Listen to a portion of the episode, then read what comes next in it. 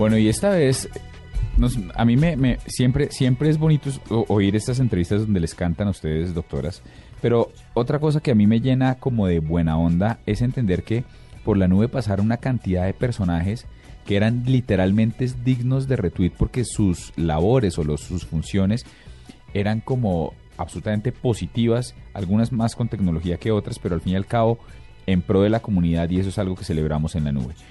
Tuvimos a Catalina Escobar. Mm, eh, linda iniciativa la que tiene ella, sobre todo por esta fundación que creó en Cartagena y una de las cosas que más la impactó, la impulsó a crear la fundación fue que un niño se murió en sus manos porque la mamá no tenía 60 mil pesos. Al poco tiempo su hijo se murió y entonces ella decidió luchar por todos esos niños y por esas mamás adolescentes desprotegidas y creó la fundación eh, Juan Felipe Gómez Escobar.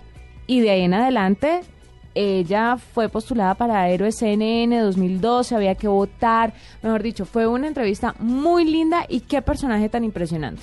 Pues eso me, me, llena de orgullo saber qué pasó por aquí por los micrófonos de la nube. Y no fue la única, tuvimos también a Tweetman Co. Así es. Y es, es de celebrar esa labor que hace él que tiene 19 años, es un niño y y todo lo que lo que ha logrado, por ejemplo, en esta Navidad con los regalos que han que han recolectado, eh, la gente lo apoya mucho y además muchos tuiteros mm, influenciadores, que se podría decir, lo apoyan mucho. Entonces me parece muy chévere. Él es Daniel Cabrera y su arroba es arroba tweetmanco. También estuvo Sebastián Ferro, quien es el director ejecutivo de Más Esperanza.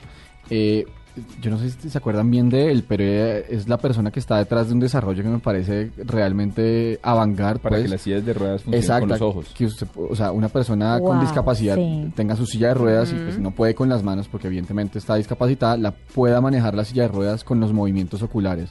O sea, la ciencia y la ingeniería que hay detrás de eso es impresionante, pero además la voluntad y la, la intención realmente de ayudar también es absolutamente loable. Me parece que eso es absolutamente digno de RT. Esa ha sido la finalidad de la nube desde el comienzo, tratar de encontrar cosas en las que la tecnología se pone al servicio de la comunidad y para eso es que estamos acá. Ya volvemos con un cambio de chip.